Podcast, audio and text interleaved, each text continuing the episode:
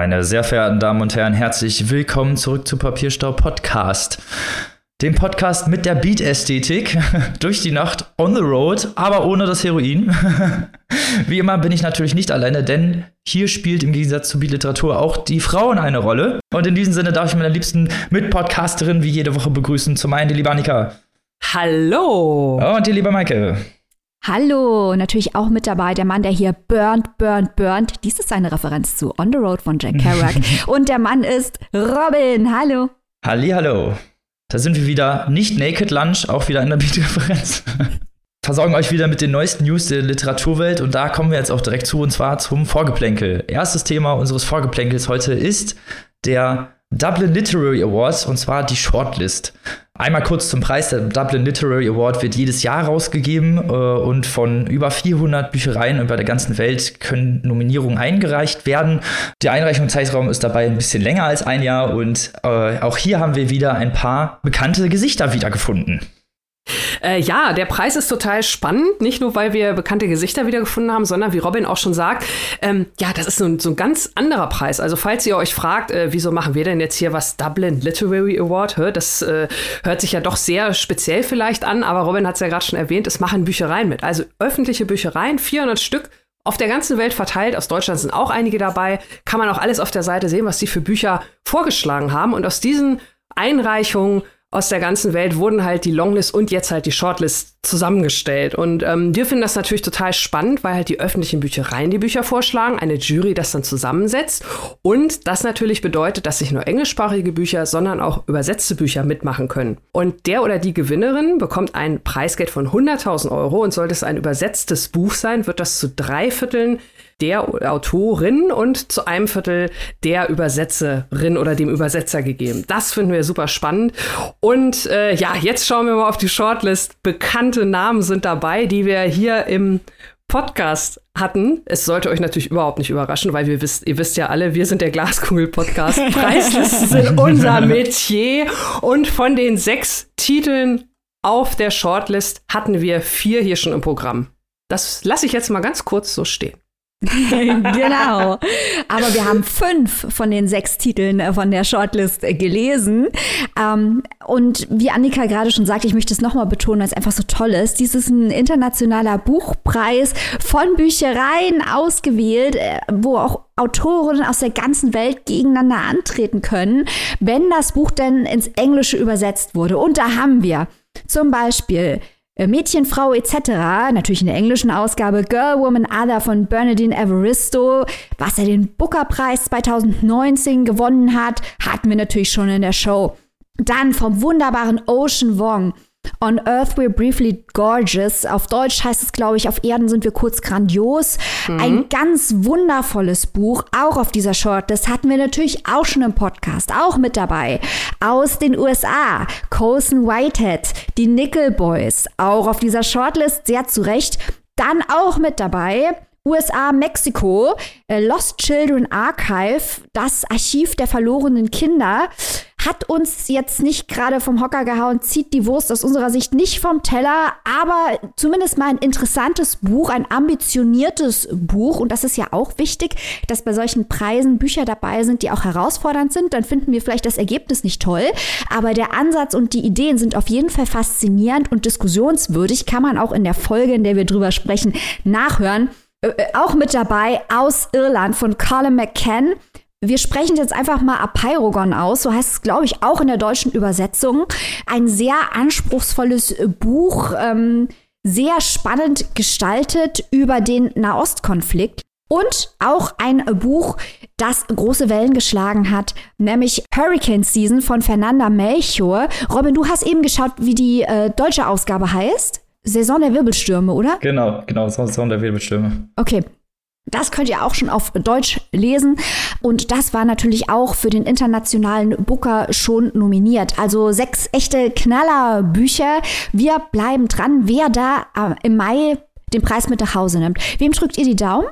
Uh, das ist schwierig bei dieser großen Auswahl. Und das da, wenn wir jetzt gerade schon mal von dieser tollen internationalen Auswahl reden, muss ich ja mal kurz erwähnen, dass es ja schon für so eine, also für eine Stadt da bin, ich meine, ist ja in Anführungsstrichen eine Metropole, aber trotzdem, dass diese Stadt das veranstaltet und versucht, diese internationale Literatur so zu feiern, ist, finde ich, auch ein wirklich innovativer ja, toller Trend, den man so durchaus unterstützen kann und durchaus unterstützen sollte, was wir auch hier durchaus tun. Aber ich würde persönlich, weiß ich gar nicht, wem ich die äh, Daumen wirklich drücken würde, um ehrlich zu sein, weil alle Bücher fast toll sind. Also man kann sich die ganze Shortlist durchlösen und es durchaus, glaube ich, einfach insgesamt bereichert.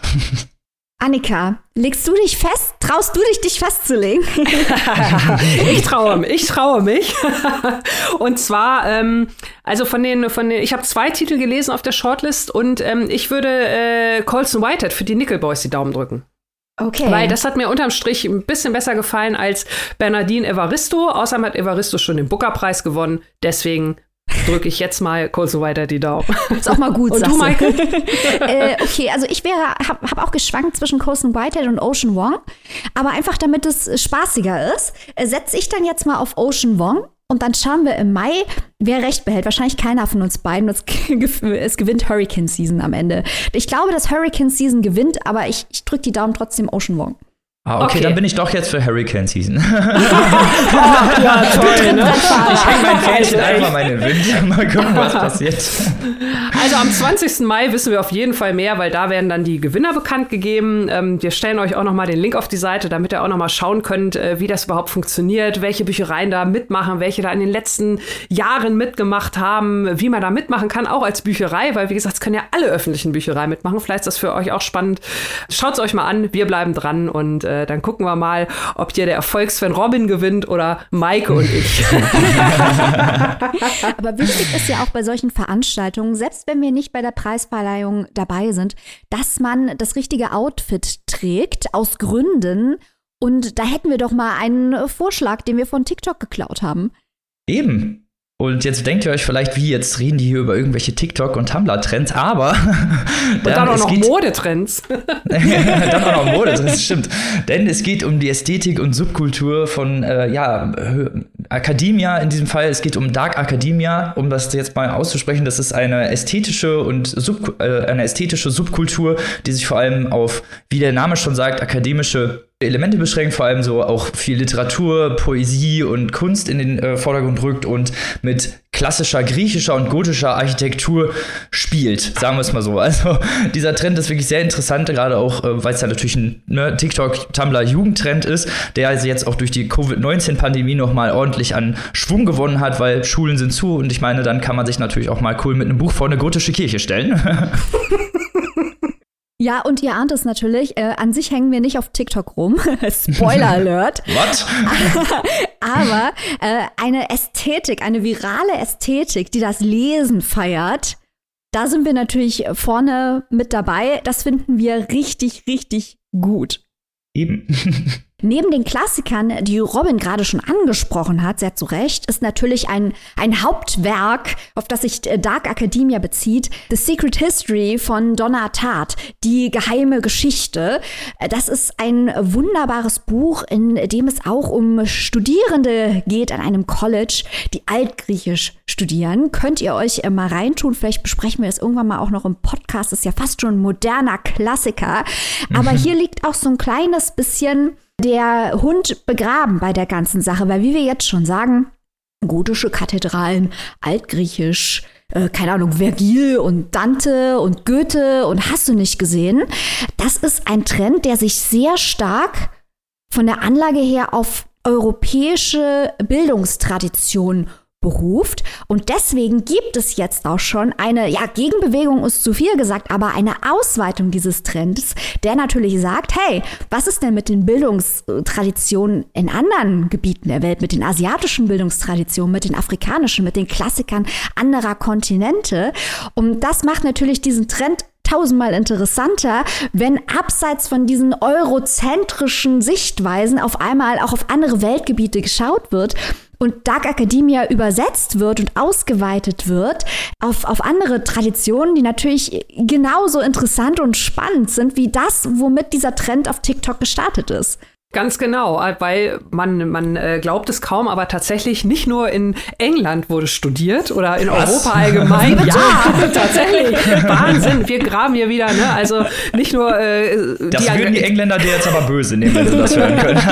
ich, ich sag mal so, fernab von, von der geheimen Geschichte und dem Club der Toten Dichter gibt es also auf anderen Kontinenten auch Bildungshistorien. Und wie Maike schon gerade gesagt hat, das äh, fänden wir total spannend, äh, das halt auch mal in so einem Trend abgebildet zu sehen. Weil, also ich sag das ganz ehrlich, so viel kennen wir davon natürlich nicht. Das ist natürlich auch äh, ganz einfach unserer eurozentrischen Sicht hier so ein bisschen geschuldet, aber wir sind ja der Podcast, der den Blick weitet. Und deswegen sind wir sehr gespannt, was es da noch so gibt und würden uns sehr freuen, wenn wir das vielleicht auch im Sinne eines Trends entdecken könnten. Weil, wie Marke gerade schon gesagt hat, Trends, die Literatur feiern, sind ja prinzipiell richtig geil. Und die Diskussion ist ja auch schon da. Also im Internet gibt es ja auch schon diese Diskussion, dass eben äh, nicht nur äh, die, die Kartoffeln vor der, vom Kölner Dom Goethe lesen sollen, sondern auch äh, andere ähm, Kulturen abgebildet werden sollen. Und das zeigt halt auch so ein bisschen die Power des Internets, dass eben sofort darauf hingewiesen wird, was es da alles noch gibt, was man auf keinen Fall übersehen sollte, weil es den Trend bereichert. Deswegen sollte man auch vielleicht, selbst wenn es TikTok ist und selbst wenn es nur um die Ästhetik geht, da werden ja keine Bücher diskutiert im Rahmen von Dark Academia, selbst wenn es nur um die Oberfläche geht, ist die Oberfläche doch tiefer, als man denkt, wenn man ähm, ja, wenn man bedenkt, wie wichtig diese Repräsentationsmechanismen in den digitalen Sphären sind und dass da gleich diese, diese Diskussionsdynamik aufbricht, was da abgebildet werden soll und was Dark Academia sein soll, was es ist, was es sein kann, das ist super spannend. Mhm. Eben, weil dadurch, dass es auch noch ein relativ junger Trend ist, ist er ja auch noch formbar. Das ist ja sowieso bei neueren Trends so, dass sie einfach formbar sind und vielleicht auch noch mal andere Subkulturen oder einfach andere generell andere Kulturen abbilden und sich vielleicht noch mal ja einfach ein bisschen weitet diese ganze dieser ganze Trend und wir wären natürlich auch dafür, weil wir lieben ja auch bestimmte literarische Vorbilder. Ja, äh, Robin teasert schon an, dass wir eben in der Redaktionskonferenz unseren eigenen Academia-Trend erfunden haben. Den werdet ihr im Laufe der Woche auf Instagram sehen. Eben. Bei solchen Trends kann man auch immer schön mitmachen und dann seht ihr auch mal was Neues. So ist das auch toll. Also, ihr merkt schon, Papierstopp-Podcast, Modetrends, ähm, wie gewohnt. Wir sind Bleibt eh dran. Drauf, wir sind immer dabei. Lasst euch überraschen, was wir die Woche noch im Programm haben. Falls ihr unseren Instagram-Kanal noch nicht abonniert habt, würde ich euch empfehlen, das jetzt auf jeden Fall zu tun, sonst entgeht euch auf jeden Fall was. Und die ganzen Jokes, die wir dann später darüber machen, das ist halt natürlich auch was, worauf man gefasst sein muss. So, und damit kommen wir schon zum Inhalt beziehungsweise zum ersten Werk dieser Folge. Jetzt kommen wir von europäischen Trends nach Japan und zwar zu dem Buch, was ich heute mitgebracht habe. Und zwar heißt es Die Katzen von Jinjuku von Dorian Tsukegawa. Es spielt, wie gesagt, schon in Japan, in Tokio, um genau zu sein, um Ende der 80er Jahre, Ende des Wirtschaftsbooms. Der, unser Protagonist ist Saitama Yamazaki, er ist 27, angehender Fernsehautor und, was relativ wichtig ist, farbenblind. Deshalb, und zu der damaligen Zeit, als Fernsehen und Radio halt auch noch sehr viel zu sagen hatten, waren Farbenblinde oder beziehungsweise er ist gar nicht farbenblind, er hat eigentlich eine, Rot eine Rot-Grün-Schwäche, aber diese Rot-Grün-Schwäche wird äh, schon als Negativum, als ein Handicap gesehen und Yamazaki schafft es halt deswegen nicht wirklich äh, Fuß zu fassen oder kann nicht wirklich in die Arbeitswelt einsteigen, weil einfach alle, äh, viele ihn kategorisch von Anfang an ablehnen. Anfangs macht er noch kleinere Jobs in Bars und wird dort von einem renommierten Autor namens Nagasawa aufgegriffen und unter seine Fittiche genommen, der auch schon für viele Fernsehshows geschrieben hat und äh, in der ganzen Branche einfach auch schon ein sehr bekannter Name ist.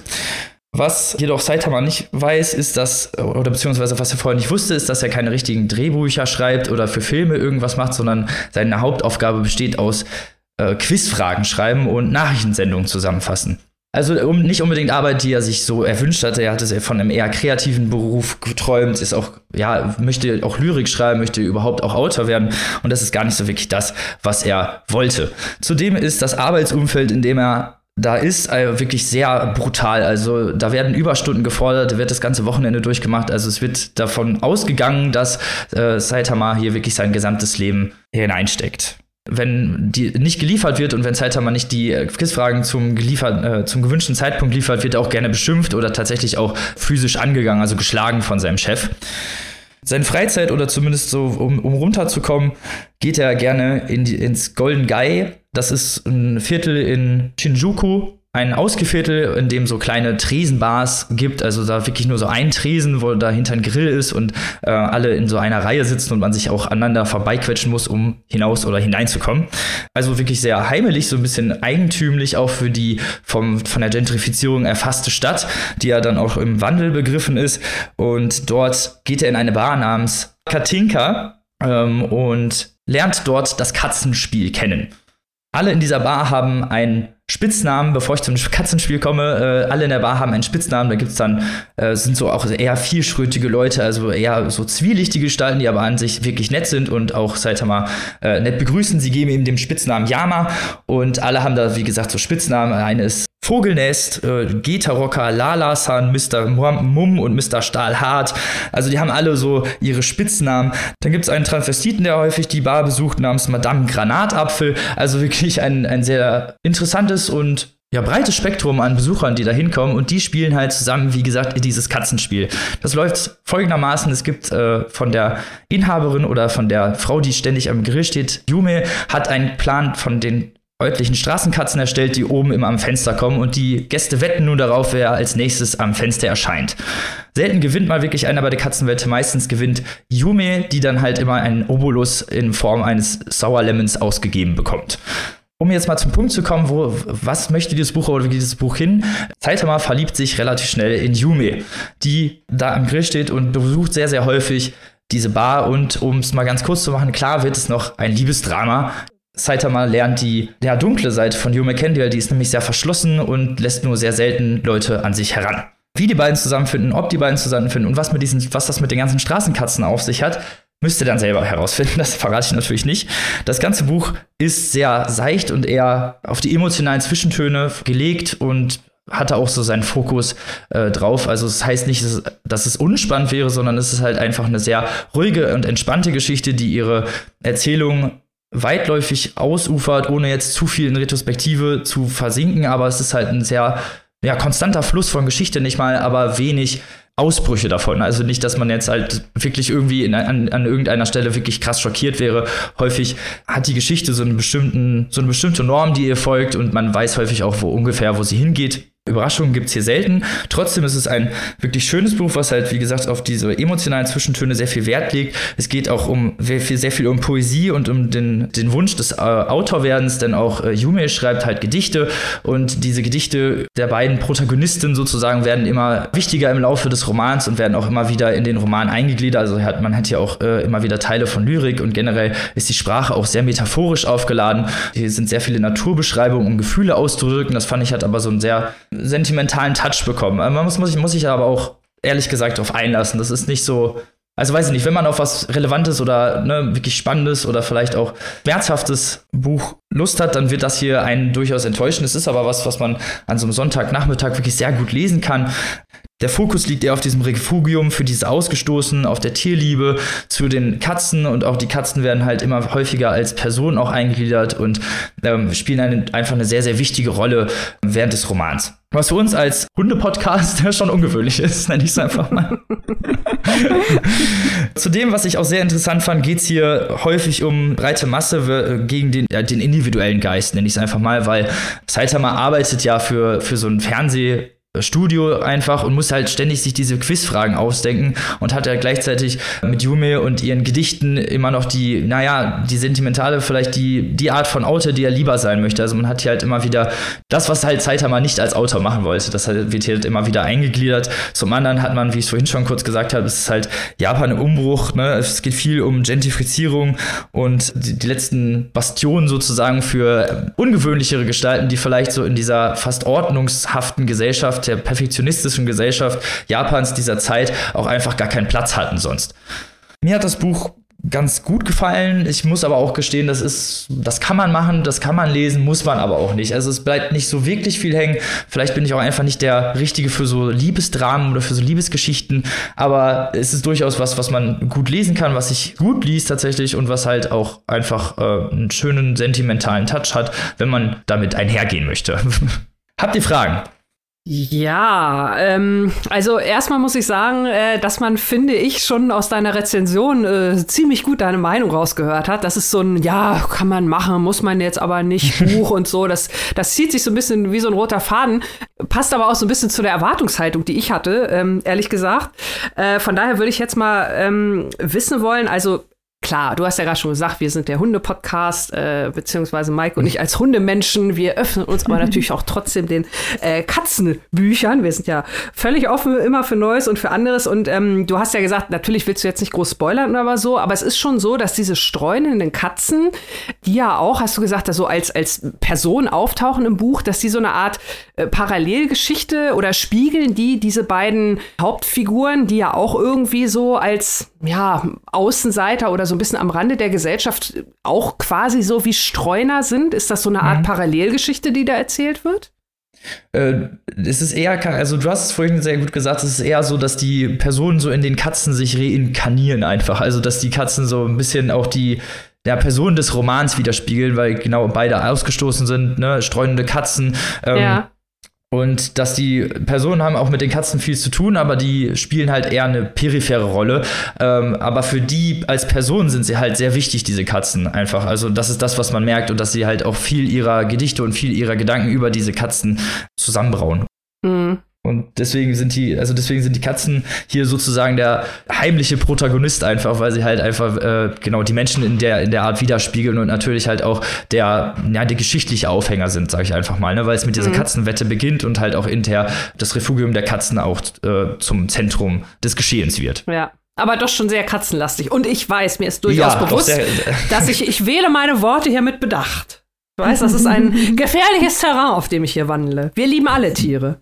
Eben, so nicht, aber so, also man muss dann doch schon ein bisschen so ein Katzenliebhaber vielleicht sein. Ähm, also ich verkam jetzt mit den Namen und so nicht wirklich durcheinander, weil es dann doch so gut eingegliedert wird, dass man die Katzen immer voneinander unterscheiden kann. Und zum anderen fand ich es nicht überbordend, sagen wir es mal so. Also es ist jetzt nicht, wo ich sagen würde, das ist ein Katzenroman. Ja. Das wäre vielleicht recht, sondern es ist halt eher, wie gesagt, ein Liebesdrama mit ähm, vielleicht leichten Katzenelementen. Ja, vielleicht, vielleicht, ja, vielleicht, vielleicht bin ich auch einfach nur völlig traumatisiert, weil ich an einen anderen Autoren, den Namen ich hier nicht nennen will, äh, mit Katzenbüchern denke. Da können ja auch die armen Katzen überhaupt nichts für, ne? Aber vielleicht bin ich eigentlich de einfach deswegen traumatisiert. Das kann ja auch mal passieren. Katzen würden nicht die AfD wählen, da bin ich mir ganz sicher. das stimmt. Das stimmt. Wenn ihr jetzt nicht wisst, wen ich meine, beneide ich euch um euer Leben. Ähm, aber mal zu einer anderen Frage. Wir sind ja hier der Podcast, der neben vielen anderen Dingen die japanische Literatur abfeiert. Nicht nur in Gestalt des ubiquitären Haruki Murakami, den wir natürlich auch lieben, aber auch hier Mishima, Kawabata, Dasai, wir lieben sie alle. Deswegen meine Frage. Was ist aus deiner Sicht, ich weiß, diese Frage ist man kann die natürlich nicht letztgültig äh, beantworten, weil an Nationalliteraturen immer aus sehr, sehr vielen unterschiedlichen Stimmen bestehen. Aber nach deinem Eindruck, Roman, was war das spezifisch Japanische an diesem Buch? Und wird auch das Setting, weil Jinjuku ist ja wirklich ein ganz besonderes Viertel, ähm, wie wird dieses Setting hier eingesetzt? Das ist eine sehr, sehr gute Frage, denn dieses Japanische schwingt eigentlich die ganze Zeit auch mit dem Buch mit. Also sprachlich haben wir es natürlich, wie vorhin schon gesagt, also auch sehr viel mit Metaphorik zu tun, es ja auch immer ein, ja, ein Stil einfach ist von japanischer Literatur. Und ähm, natürlich haben wir dieses Shinjuku, dieses Viertel, was hier wirklich sehr gut beschrieben wird. Also eins der Hauptmerkmale des oder eins der positiven Merkmale des Buches ist halt die Atmosphäre, dass man wirklich das Gefühl hat, in diesem, in dieser kleinen Kaschemme, in, in diesem Golden Gate zu sitzen, die es wahrscheinlich heute auch überhaupt gar nicht mehr in dieser Form in, in Tokio gibt. Einfach weil es ne, so ganz, ganz kleine Läden waren äh, zwischen so riesigen Wolkenkratzern, also wirklich noch so das letzte Refugium dieser, naja, letzten Nachkriegszeit. Und das waren das waren wirklich sehr interessante Punkte und auch das Interessanteste eigentlich in diesem Roman, diese kulturelle, die andere kulturelle Seite oder diese kulturelle Seite Japans zu sehen, auch aus einer Zeit, die jetzt vielleicht auch gar nicht mehr so modern ist. Aber ähm, das war auf jeden Fall das, was äh, hier positiv hervorscheint und was das Buch auch lesenswert macht, weil wie gesagt, man hier eben auch immer natürlich ein bisschen was über die, das Kulinarische erfährt, auch über das Literarische, weil wie ich schon gesagt habe, hier sind viele Lyriker. Also ähm, der, der Protagonist ist ja Autor und schreibt auch immer wieder oder beschreibt auch immer wieder, welche äh, japanischen Autoren ihn beeinflusst haben. Dadurch bekommt man, glaube ich, ein sehr gutes Bild einfach von dieser japanischen Kultur und auch von den Personen, die in dieser Kultur aufwachsen. Hat das deine Frage beantwortet? Auf jeden Fall. Vor allem finde ich es jetzt interessant, dass er auch andere Autoren erwähnt. Sowas liebe ich ja immer, so ein Puzzle, Puzzle-Ansatz. Mhm. Sehr, inter sehr interessantes, also interessantes Buch, wie gesagt, liest sich halt sehr schnell, ist, glaube ich, für so einen für so einen Sonntagnachmittag oder für so einen etwas laueren Nachmittag vielleicht ganz interessant. Und falls ihr Katzenliebhaber seid, glaube ich, wart ihr sowieso schon bei der ersten Seite mit dabei. Deswegen, falls euch das erwähnen möchtet, es ist übersetzt übrigens von Sabine Mangold, erschienen im Dumont Verlag, hat 254 recht kurze Seiten, also liest sich auch relativ schnell und kostet 20 Euro in der Hardcover-Version und 14,99 Euro in der E-Book-Variante. Wie immer am besten zu erwerben im lokalen Buchhandel. Und damit kommen wir zum zweiten Roman dieser Folge. Und einer dreifachen Verneinung. Aber was ich damit meine, erzähl uns mehr, liebe Annika. ja, es ist, äh, es ist in der Tat eine ziemlich deutliche Verneinung. Nie, nie, nie heißt nämlich der Roman, den ich heute mitgebracht habe, von Lynn Strömsborg, einer jungen norwegischen Autorin. Es ist ihr erster Roman, der jetzt auf Deutsch in der Übersetzung erschienen ist, insgesamt aber schon ihr vierter.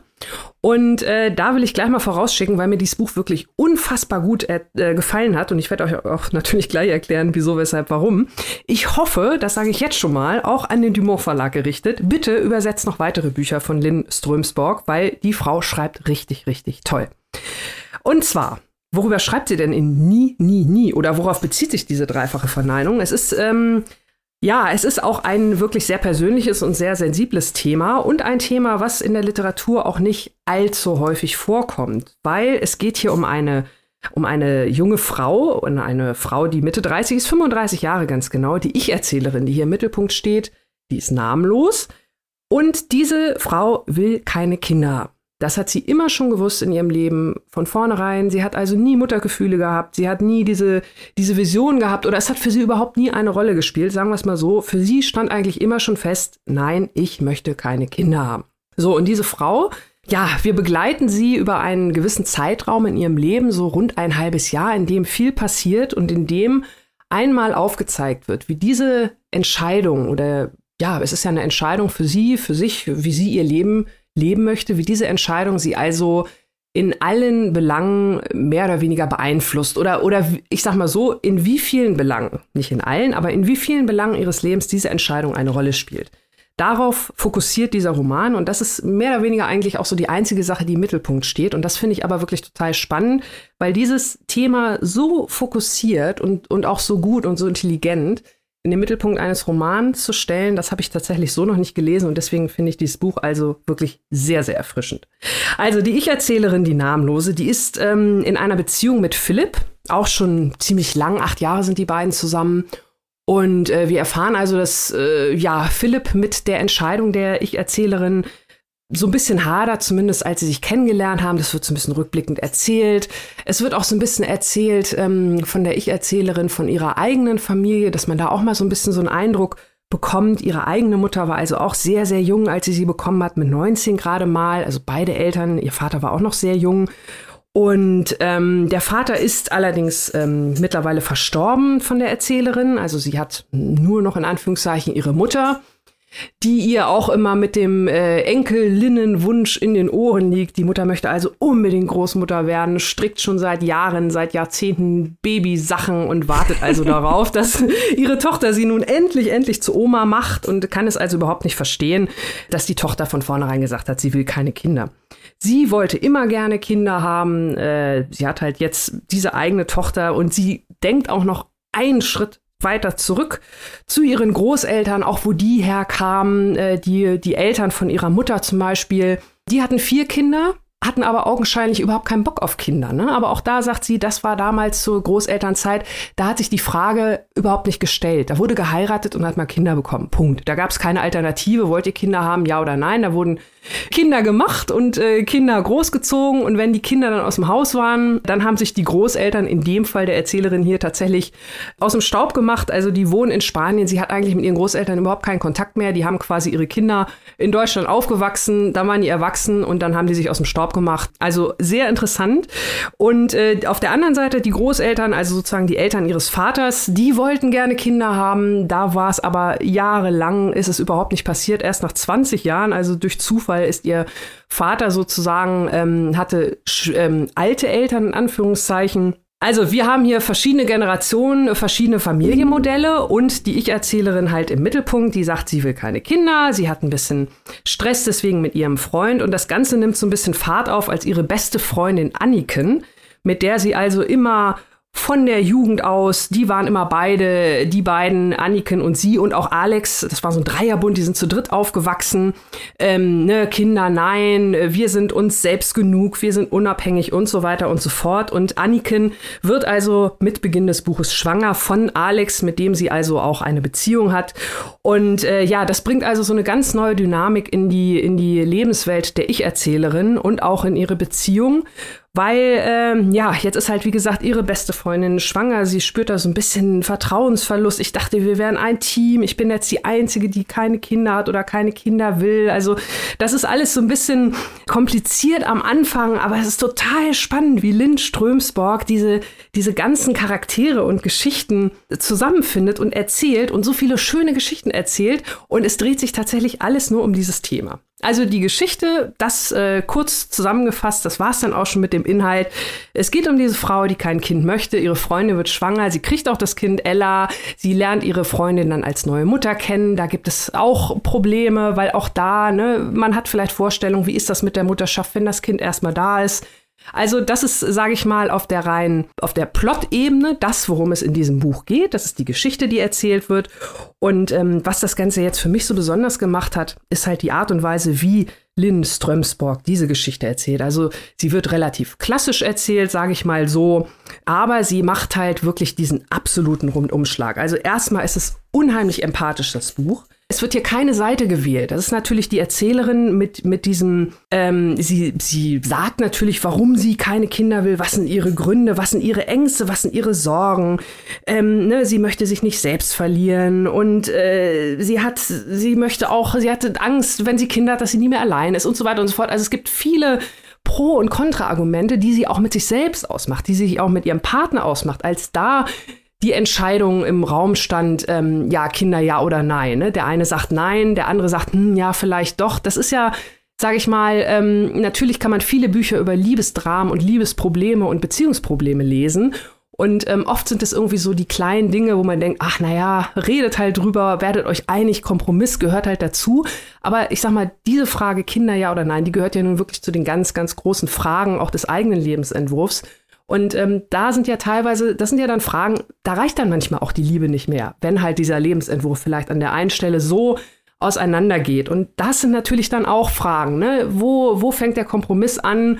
Wo fängt die eigene Aufgabe des eigenen Lebensentwurfs an? Das alles stellt sie also wirklich sehr, sehr interessant dar und spannend und ohne Pro, Contra, ohne hier Daumen hoch, Daumen runter. Das ist also nicht belehrend, ganz im Gegenteil. Auch die Autorin, beziehungsweise die, äh, die Hauptfigur, ich will jetzt hier nicht, kann ich natürlich nicht sagen, inwiefern die Autorin da die namenlose Ich-Erzählerin selbst ist. Ähm, aber äh, die Ich-Erzählerin äh, ist sich natürlich auch, reflektiert auch sehr viel selbst. Ne? Sie hat auch Selbstzweifel. Ist das denn überhaupt? Bin ich vielleicht am Ende doch alleine? Und so weiter und so fort. Also, das ist interessant äh, von der Perspektive her. Das ist ganz toll gemacht.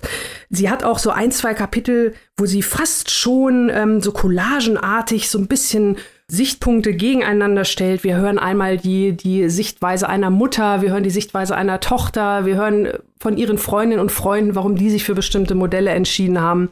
Also es ist ein Buch, das als Roman daherkommt, das wirklich toll geschrieben ist, das ein interessantes, spannendes Thema behandelt und es ist auf der einen Seite erfrischend, weil das Thema halt so wenig so im Fokus steht, weil es wirklich das Thema des Buches ist, nicht nur am Rande. Und auf der anderen Seite ist es gleichzeitig auch ein sehr, sehr weises Buch, weil es wirklich, wirklich viele interessante, ja, einfach mal so den Perspektivwechsel auch an dieser Stelle. Also ich fand es wirklich, wirklich super. Hat mir richtig toll gefallen. Wie sieht's aus bei euch? Habe ich euch Appetit gemacht auf dieses Buch? Ja, definitiv. Ich war sowieso schon Feuer und Flamme eigentlich dieses Buch und wollte es auch wirklich sehr gerne lesen, weil ich finde, es ist ein sehr gesellschaftlich relevantes Thema, das überhaupt, also wenig auch Fokus irgendwie mhm. im Diskurs findet, weil halt häufig, also es gibt auch immer noch starke Diskriminierung in diesem Land. Ich meine, man muss ja nur mal auf diese Tradition des Schachtelkranzes hinweisen. Für die Leute, die es vielleicht nicht wissen, also zumindest hier, wo ich herkomme, äh, aus Nordrhein-Westfalen, hier gibt's, wenn man weiblich ist und das 25. hier, das 26. Lebensjahr erreicht hat, gibt es einen Schachtelkranz in Anführungsstrichen wird dann suggestiert, so, du hast ja noch keinen Mann. Du bist eine alte Schachtel. Du, genau, du bist eine alte Schachtel. Ach so. Exakte Mundo das. Also für, fünf, für äh, Frauen, die 26 werden und noch nicht verheiratet sind und keine Kinder haben. Und was mit genau. Männern? Mit Männern, das, das gibt's nicht. oh da bist Gott. du dann Junggeselle und egal. genau das meine ich. Das, die, diese, diese Diskriminierung finde ich auch immer noch sehr stark irgendwie. In, ne? also wenn, Moment, da, stopp, stopp, stopp. Wenn ich da mal kurz unterbrechen darf. Also bei uns gibt es so eine Tradition tatsächlich. Das ist aber beim 30. Geburtstag, wenn, wenn man da noch nicht verheiratet ist. Da müssen allerdings die Frauen Fensterklinken putzen und die Männer müssen Treppe fegen. Das gibt, das kenne ich auch noch mit dem Treppefegen. Ja. Aber das kommt auch erst mit 30, aber das mit dem Schachtelkranz ist so ein extra Ding. Also, Ach so, na gut, okay, na, weil ich, ich meine nur, weil das ist, äh, da geht es ja auch um das Gleiche und da, das ist aber mhm. für Männer und Frauen. Also bei uns okay. zumindest. Ja. Hm. Ja, nee, aber ich fand das, äh, also wie gesagt, ein sehr interessantes Buch, was halt auch wirklich dann mal die, ne, diesen gesellschaftlichen relevanten ähm, Diskurs überhaupt erst lostritt, weil es auch einfach viel zu häufig, glaube ich, von außen auch immer noch darauf gepicht wird, so wie du hast noch keine Kinder oder hm, du möchtest keine Kinder. Das ist ja, wird ja teilweise immer noch, ist ja so ein Stigmata einfach gesellschaftlich mhm. teilweise. Äh, wie wird das denn im Buch präsentiert? Also du hast ja schon gesagt, dass es sehr facettenreich präsentiert wird, aber gerade diese, ne, von außen dieser Druck, so, ne, muss ja schon sehr stark sein. Ja, auf jeden Fall. Also es wird, es wird wirklich ähm, ähm, stell dir jede Facette vor, die du dir vorstellen kannst. Es wird wirklich von allen, von allen Seiten behandelt. Auch der gesellschaftliche Druck, auch dieses, äh, jedes Argument, ne? Also, wie du willst keine Kinder haben, das ist ja egoistisch. Äh, wie du willst keine Kinder haben, wer kümmert sich denn dann mal später um dich, ne? Also, diese ganzen Sachen, auch gerade diese gesellschaftlichen, es kommt alles in der einen oder anderen Form in diesem Roman vor, teilweise wirklich, und, und äh, das finde ich halt auch sehr realistisch und gut umgesetzt es kommt ja teilweise in Situationen vor, wo man halt überhaupt nicht damit rechnet. Ne? Also, dass mhm. man einfach irgendwo auf einer Party Smalltalk, wie du hast noch keine Kinder, wieso das denn nicht? Ne? Wo man ja auch mal denkt, ja, ist das jetzt wirklich Thema für Smalltalk? Es kann ja auch sein, dass die Person überhaupt keine Kinder kriegen kann oder nicht will oder, oder aus welchen Gründen auch immer, dass es einfach nicht möglich ist. Ne? Also, äh, nein, nein, das behandelt sie wirklich, wirklich. Äh, auch diese Überlegungen spielen da eine große Rolle und ähm, die werden dann halt auch teilweise auch durch verschiedene Augen gesehen, also durch sie, die 35-Jährige oder vielleicht auch durch ihre Mutter oder so, ähm, dass das halt auch da die Vielschichtigkeit echt gewahrt ist. Das macht die wirklich richtig toll, die Autorin. Ich bin echt begeistert, falls man es noch nicht gemerkt hat.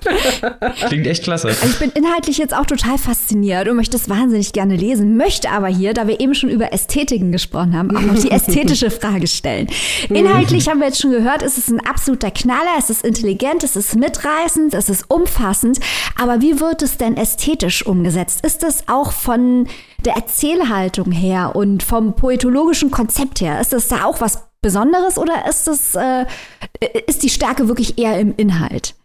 Nee, ähm, also ich fand es auch erzählerisch her äh, sehr schön, weil es wirklich auch schlau erzählt wird.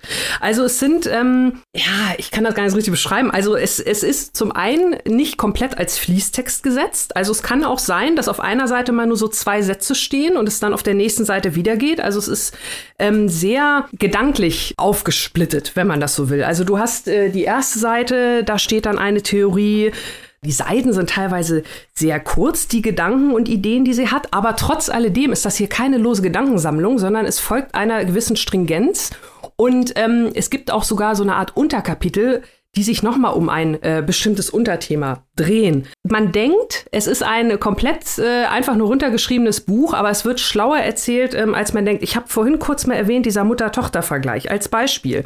Sie hat hinten ein Kapitel, wo sie äh, über zwei, drei Seiten ähm, einfach mal so Kindheitsgedanken, ne? wie schön so eine Kindheit ist, was man als Kind alles gemacht hat, wie schön war das damals. Man konnte einfach draußen spielen, man hat dies gemacht, man hat ist zum Mama auf den Schoß, man hat gekuschelt, bla bla bla. Mhm.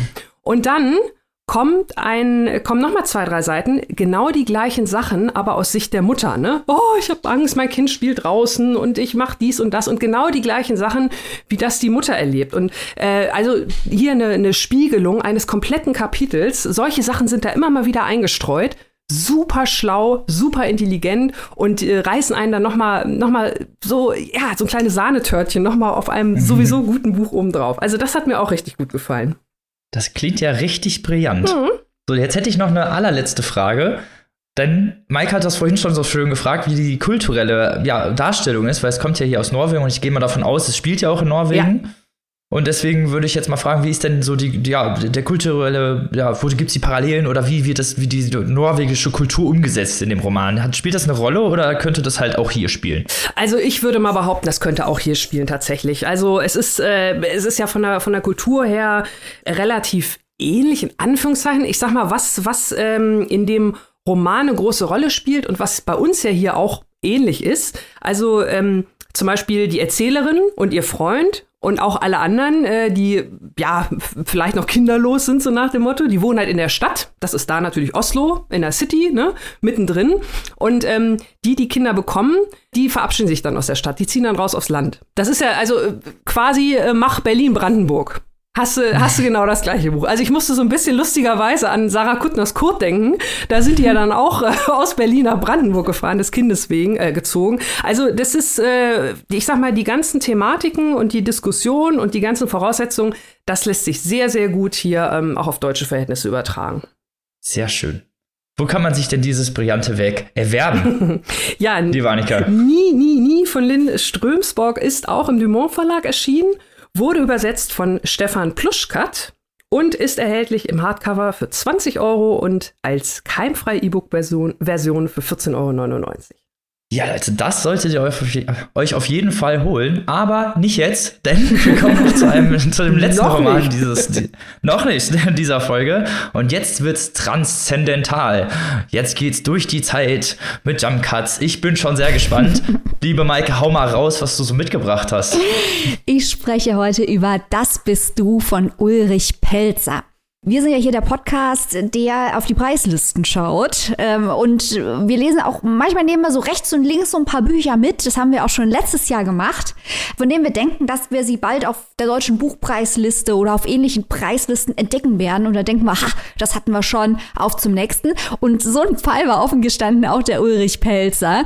Denn keiner von uns hatte schon mal Ulrich Pelzer gelesen, aber alle von uns hatten schon mal Rezensionen zu Pelzer gelesen und natürlich mitbekommen, wie viele Preise er gewonnen hat, wie wichtig das ist, was er tut. Also waren wir hier in der Lage, mal eine Lücke zu füllen, eine Wissenslücke, indem wir uns das neueste Buch von Ulrich Pelzer reintun. Also, worum geht's hier in Das bist du?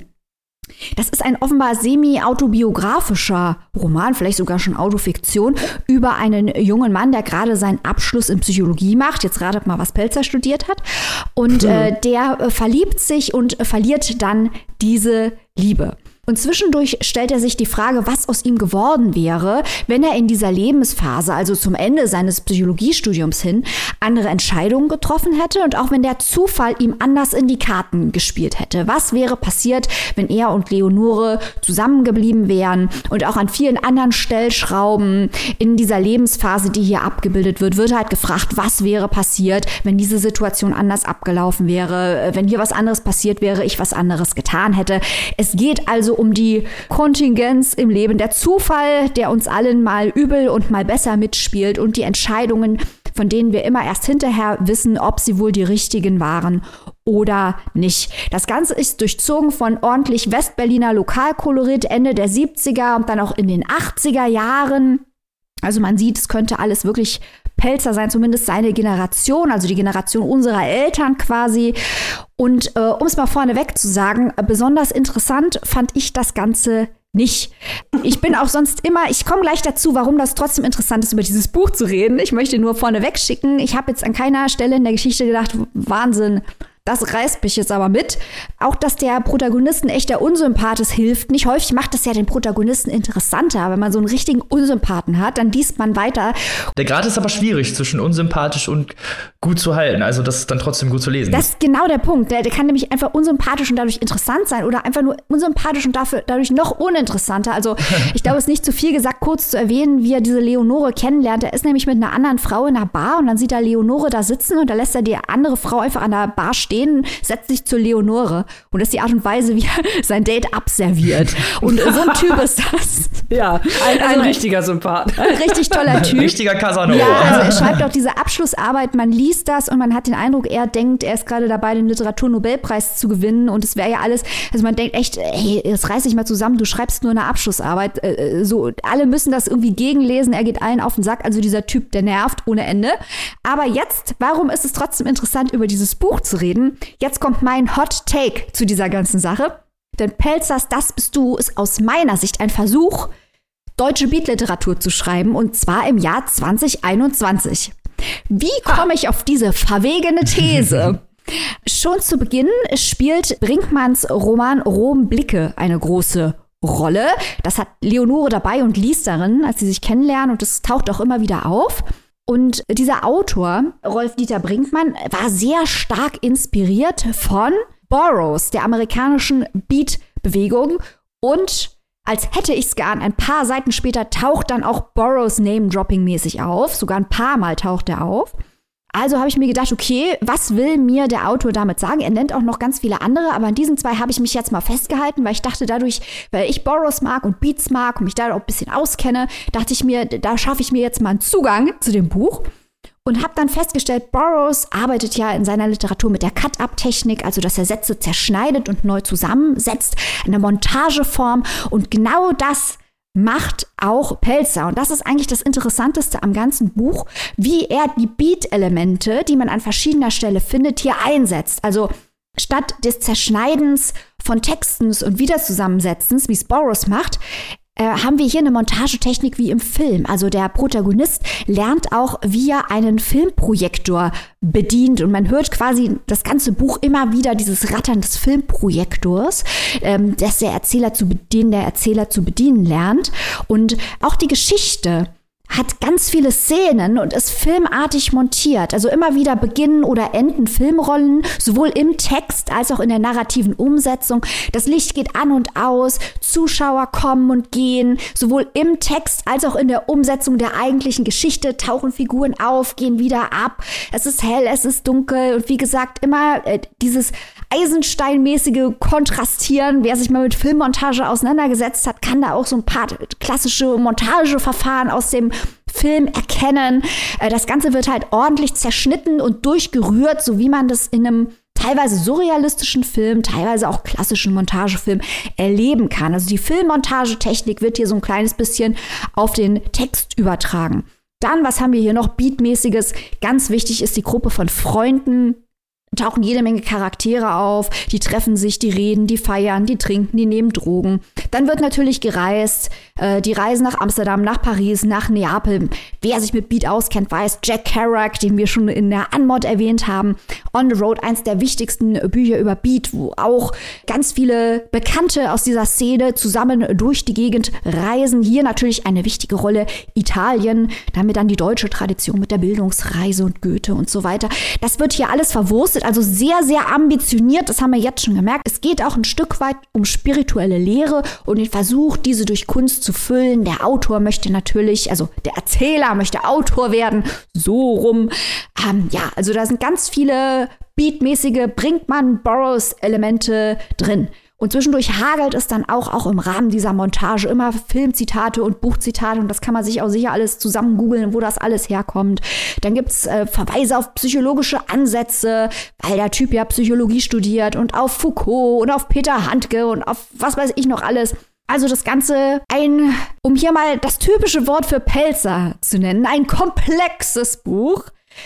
Das Problem allerdings an sich lieben wir hier ja komplexe Erzählweisen, wir lieben Metaebenen, aber das Problem, das ich hier hatte, war halt wirklich, ah, wenn ich ähm, Jack Kerouacs On the Road lese, wo auch gereist und gefeiert wird, dann denke ich mir an ganz vielen Stellen, ach, ich wäre so gern dabei gewesen. Das, bei, bei Pelzer habe ich mir an nicht einer Stelle gedacht, ah, da wäre ich gern dabei gewesen. Da war ich froh, dass ich nicht dabei sein musste. Was? Der klang doch super sympathisch. Verstehe ich gar nicht. Also dieses, dieses Milieu, das sich so wahnsinnig wichtig nimmt, das schien mir derartig langweilig und prätentiös und Haare, es ist ja so hart, wie ich in Psychologie eine Abschlussarbeit schreiben muss und was ist der Sinn des Lebens und so. Und ich denke mir, oh bitte, Deine Befindlichkeiten, äh, lieber Erzähler, sind genauso erstickend und nervig wie die gesellschaftlichen Konventionen, die du angeblich überwinden willst. Ich fand, bei, bei Kerouac, um bei diesem Vergleich zu bleiben, ich möchte die Leute, die Kerouac nicht gelesen haben, jetzt hier nicht nerven. Hört unsere Beat-Folge. Wir haben eine ganze Folge zu Beat-Literatur, weil wir es so lieben. Aber bei Beat geht es auch gerade bei Kerouac, geht es um Lebensfreude. Es geht um, um den Willen, was zu erleben, auch um die Schönheit, um, um Beatitude. Und hier wird nur gejammert.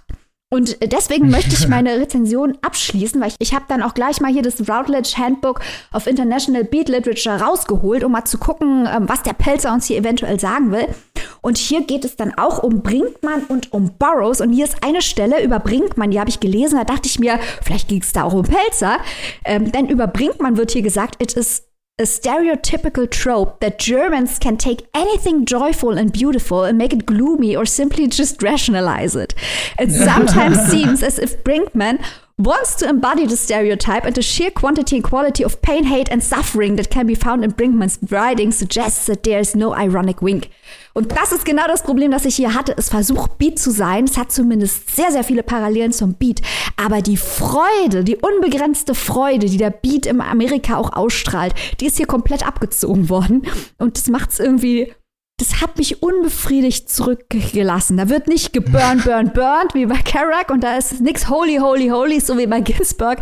Es ist einfach nur irgendwie ein bisschen provinziell. Geflennt, geflennt, ja, geflennt. geflennt, geflennt, geflennt. Es, es, klingt, es klingt so, wie du es schilderst, also auch das vorhin, was du gesagt hast mit dem, dieser Filmmontage, äh, das, war, das war so viel, was du da alles erzählt hast. Das klingt so ein bisschen äh, overdone, äh, erzwungen. Oder ist das jetzt ein falscher Eindruck? Also man kann das schon gut weglesen.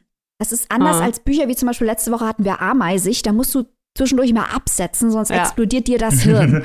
das hier kannst du locker weglesen. Du musst nicht die ganzen Refer also die Referenzen springen dir ins Gesicht. Du merkst auch, ah, das ist jetzt ein Lied, der will mich hier irgendwo hinführen, das könnte ich googeln und dann käme ich irgendwo an. Aber das kannst du auch einfach lassen und das als Geschichte durchlesen. Ähm, mhm. es, ist, es ist sehr ambitioniert.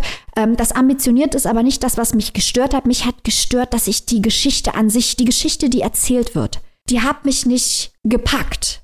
Und ich hatte auch so ein kleines bisschen das Gefühl, das ist so ein bisschen Katzenminze für Literaturkritiker, weil wenn man dann die Literaturkritik schaut, heißt es dann auch, ja, die Leute heute, die wissen ja gar nicht mehr, wie das war, als wir da in den 80ern in Berlin noch Sachen aufgeschoben haben und nicht nur Karriere fixiert waren und so. Und da dachte ich mir, oh bitte, äh, dieser Selbstbestätigungsquatsch. Also erstens mal, wer hat uns denn dieses ganze Bologna-Modell eingebrockt? Das war doch ihr, die jetzt rumheulen, dass wir zu Karriere fixiert sind. und, und, und zweitens ist es so eine Selbstbestätigungsprosa. Ich möchte gar nicht Pelzer unterstellen, dass das seine Absicht war. Aber ich als jemand, als, als Nachgeborene, konnte keinen Zugang zu diesem Milieu finden und auch keinen Zugang zu dem, was da passiert ist. Und wie gesagt, äh, man kann natürlich sagen, das ist nicht für mich geschrieben, aber andererseits, wenn man es eben mit der klassischen Beat-Literatur vergleicht, das sind Leute auf einem anderen Kontinent, die in den 50er Jahren gelebt haben und dazu finde ich dann Zugang und da muss ich schon sagen, das ist vielleicht dann auch ein bisschen die Qualität der Literatur. Also ich fand mhm. das für unsere Generation, fand ich die Probleme und Befindlichkeiten, die da abgebildet werden, schwer zugänglich. Ich möchte noch als Kaviat hinzufügen, dass es vielleicht in meinem Hinterkopf auch immer rumgegeistert hat. Also ich denke, das hier ist die Generation meiner Eltern. Meine Eltern hatten nicht die Möglichkeit, eine Universität zu besuchen. Wenn ich dann Leute dieser äh, Generation heulen höre, wie schlimm es doch war, als sie ihre Abschlussarbeit schreiben mussten, da denke ich mir, ja, andere Leute hätten die Probleme vielleicht gerne gehabt. Das mag mhm. auch hier mitschwingen und das ist vielleicht nicht ganz fair, aber das ist dann sowas, was ich mir dann denke. Ja, ist ja dann auch. Also es klingt ehrlich gesagt wie so eine Trauerklos-Version von der Pete-Literatur. so, oh Mann, das ist ja alles so sad und scheiße, so, aber gleichzeitig dann halt alles machen, halt reisen und Drogen nehmen und eigentlich die Welt bereisen, aber dann so diese deutsche Mentalität so, oh nee, alles kacke, so, ich meine, weil es regnet ja. Hm, so, so klingt's ein bisschen, aber ähm, ich fand's sehr lustig, dass du Ameisig erwähnt hast, aber das ist mir nämlich mir auch sehr häufig jetzt in den in Gedanken gekommen, dass das so experimentell einfach ist, ne? Also so jetzt auch so nach heutiger Sicht, so, wo man jetzt Literatur so einordnen würde, wenn man jetzt die Beat-Literatur oder die Beat- Bezüge nicht gefunden hätte, würde es ja wahrscheinlich sehr, als sehr experimentell gelten. Ameisig war jetzt zum Beispiel eine Komödie, wie du schon gesagt hast, muss man zwischendurch absetzen, aber es ist ja äh, humoresken Ansatz, eine humoreske Elemente und comedy comedyhafte Herangehensweise. Und hier klingt das so ein bisschen durch die ganze Aufgeladenheit, durch die ganzen Metaebenen, als wäre es alles, aber nichts Ganzes. Mhm. Mm, also ich glaube schon, dass der Montageansatz, den Pelzer gewählt hat, dass er sehr gut funktioniert. Also das, was er machen wollte, auch mit der Umsetzung über den Film. Ich finde, dass das sehr, also dass es funktioniert wirklich sehr gut. Äh, das ästhetische Konzept, das er hier wählt. Man merkt auch, dass er irre gut schreiben kann. Das, das ist ganz fantastisch. Das ja, aber Ästhetik ist ja nicht alles. Ja, bei mir das Problem ist halt, dass mich der Inhalt nicht interessiert hat. Und das ist natürlich aber auch ein Argument, wir wollen ja hier fair bleiben, das ist natürlich auch ein teilweise subjektives Argument. Ich kann mir vorstellen, dass es andere Leute insbesondere Leute seiner Generation auf eine andere Art und Weise anspricht. Und man muss natürlich auch sagen, dass diese Atmosphäre der Melancholie, die ich schwierig fand, weil ich die Quelle der Melancholie nicht so wirklich nachvollziehen konnte, dass das aber sein Ansatz war. Also er wollte gar nicht die unbegrenzte Lebensfreude eines Jack Kerouac hier abfeiern, das ist mir schon klar, er wollte diese Melancholie. Nur dadurch, dass diese Beat-Vergleiche sich ein Stück weit aufdrängen, wirkt halt das, was ich eben hier vorgelesen habe aus dem Routledge Handbook, das springt einem dadurch halt noch mehr ins Gesicht. Also, dass hier quasi gesagt wird, dass es sehr, sehr deutsch ist. Das Schöne. Finde ich auch eine sehr geile ja, Aussage. Ja, also dieses, diese Melancholie, also alles, was, was schön sein könnte, auch zu hinterfragen und so lange zu dekonstruieren, dass es halt auch irgendwie traurig ist und da ist keine Leichtigkeit, keine Ironie in dem Text. Das ist aber auch nicht, was Pelzer wollte. Und dann kann man natürlich argumentieren, okay, dir gefällt nicht das, was Pelzer hier tun wollte. Und das hat bestimmt auch seine Berechtigung, diesen Einwand hier zu bringen. Aber wie gesagt, ich hatte wirklich große Probleme, eine Beziehung zu dem, was hier dargestellt wird, aufzubauen und die Probleme, die hier dargestellt werden, als Probleme anzuerkennen und nachzuvollziehen. Äh, schade eigentlich, ne? Also hatte ja theoretisch ganz interessante Themen. Naja, vielleicht, wenn ihr da mehr inhaltlich drauf erpicht seid, könnt ihr ja reinlesen. Wo kann man das denn tun, liebe Maike? Also, man kann, äh, und ich möchte es nochmal betonen, also das ist auf jeden Fall allein wegen der ästhetischen Anlage extrem intelligent und interessant und ich sehe auch wirklich, warum Pelzer Preise gewinnt. Und man kann das Buch kaufen bei S. Fischer, Das bist du von Ulrich Pelzer. Es kostet in der gebundenen Ausgabe 22 Euro und als E-Book 18,99. Mal schauen, ob wir es auf der Preisliste äh, zum Deutschen Buchpreis sehen werden. Ich tippe auf Ja. Da bin ich auch echt gespannt. Ja, wenn ja, dann habt ihr es hier ja. zuerst gehört. Ja. Ich glaube, das ist auch das, äh, Maike, was ich vorhin mit, mit dem gezwungen oder erzwungen meinte, ne? dass er so ein bisschen, na, schon so mit Preislisten-Schielblick. Mal gucken. ich finde es auf jeden Fall super spannend, äh, was du da ausgegraben hast. Das ist richtig geil mit dem Beat und so.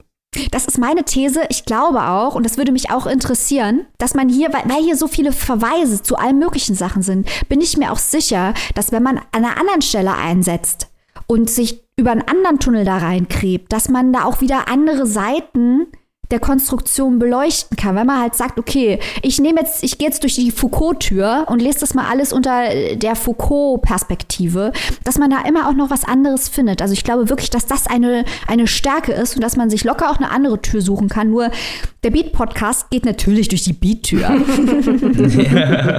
so wie ich das gehört. So. Wir werden immer Beat sein und immer Beat bleiben. Und das werdet ihr auch noch öfter sehen. Aber jetzt kommen wir erstmal zum Ende der Folge. Und bevor ihr abschaltet und äh, euch die Bücher besorgt, haben wir natürlich äh, wie immer einen kleinen Ausblick auf die nächste Folge und was wir euch da präsentiert haben oder präsentieren möchten.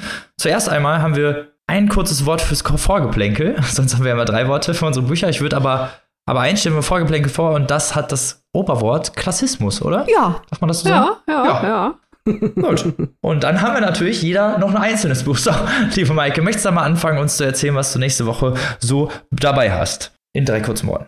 Intersektionalität, Neuübersetzung, Solidarität. Hm. Oha. Was hast du denn dabei, liebe Annika? Ich habe dabei Sommer, Statussymbol und Esoterik. Ha! Uiui. und Robin, was hast du dabei? Ich habe dabei zweisprachig, Metaphysik, Erzählungen. Ein interessantes Potpourri wie jede Woche. Ihr könnt gespannt sein. Vielleicht erratet ihr, was wir so dabei haben. Dann gibt es wie immer imaginäre Gummipunkte auf unserem Konto für euch. Und bis dahin wünschen wir euch natürlich eine tolle Woche. Lest was Schönes, bleibt gesund. Auf Wiederhören. Tschüss.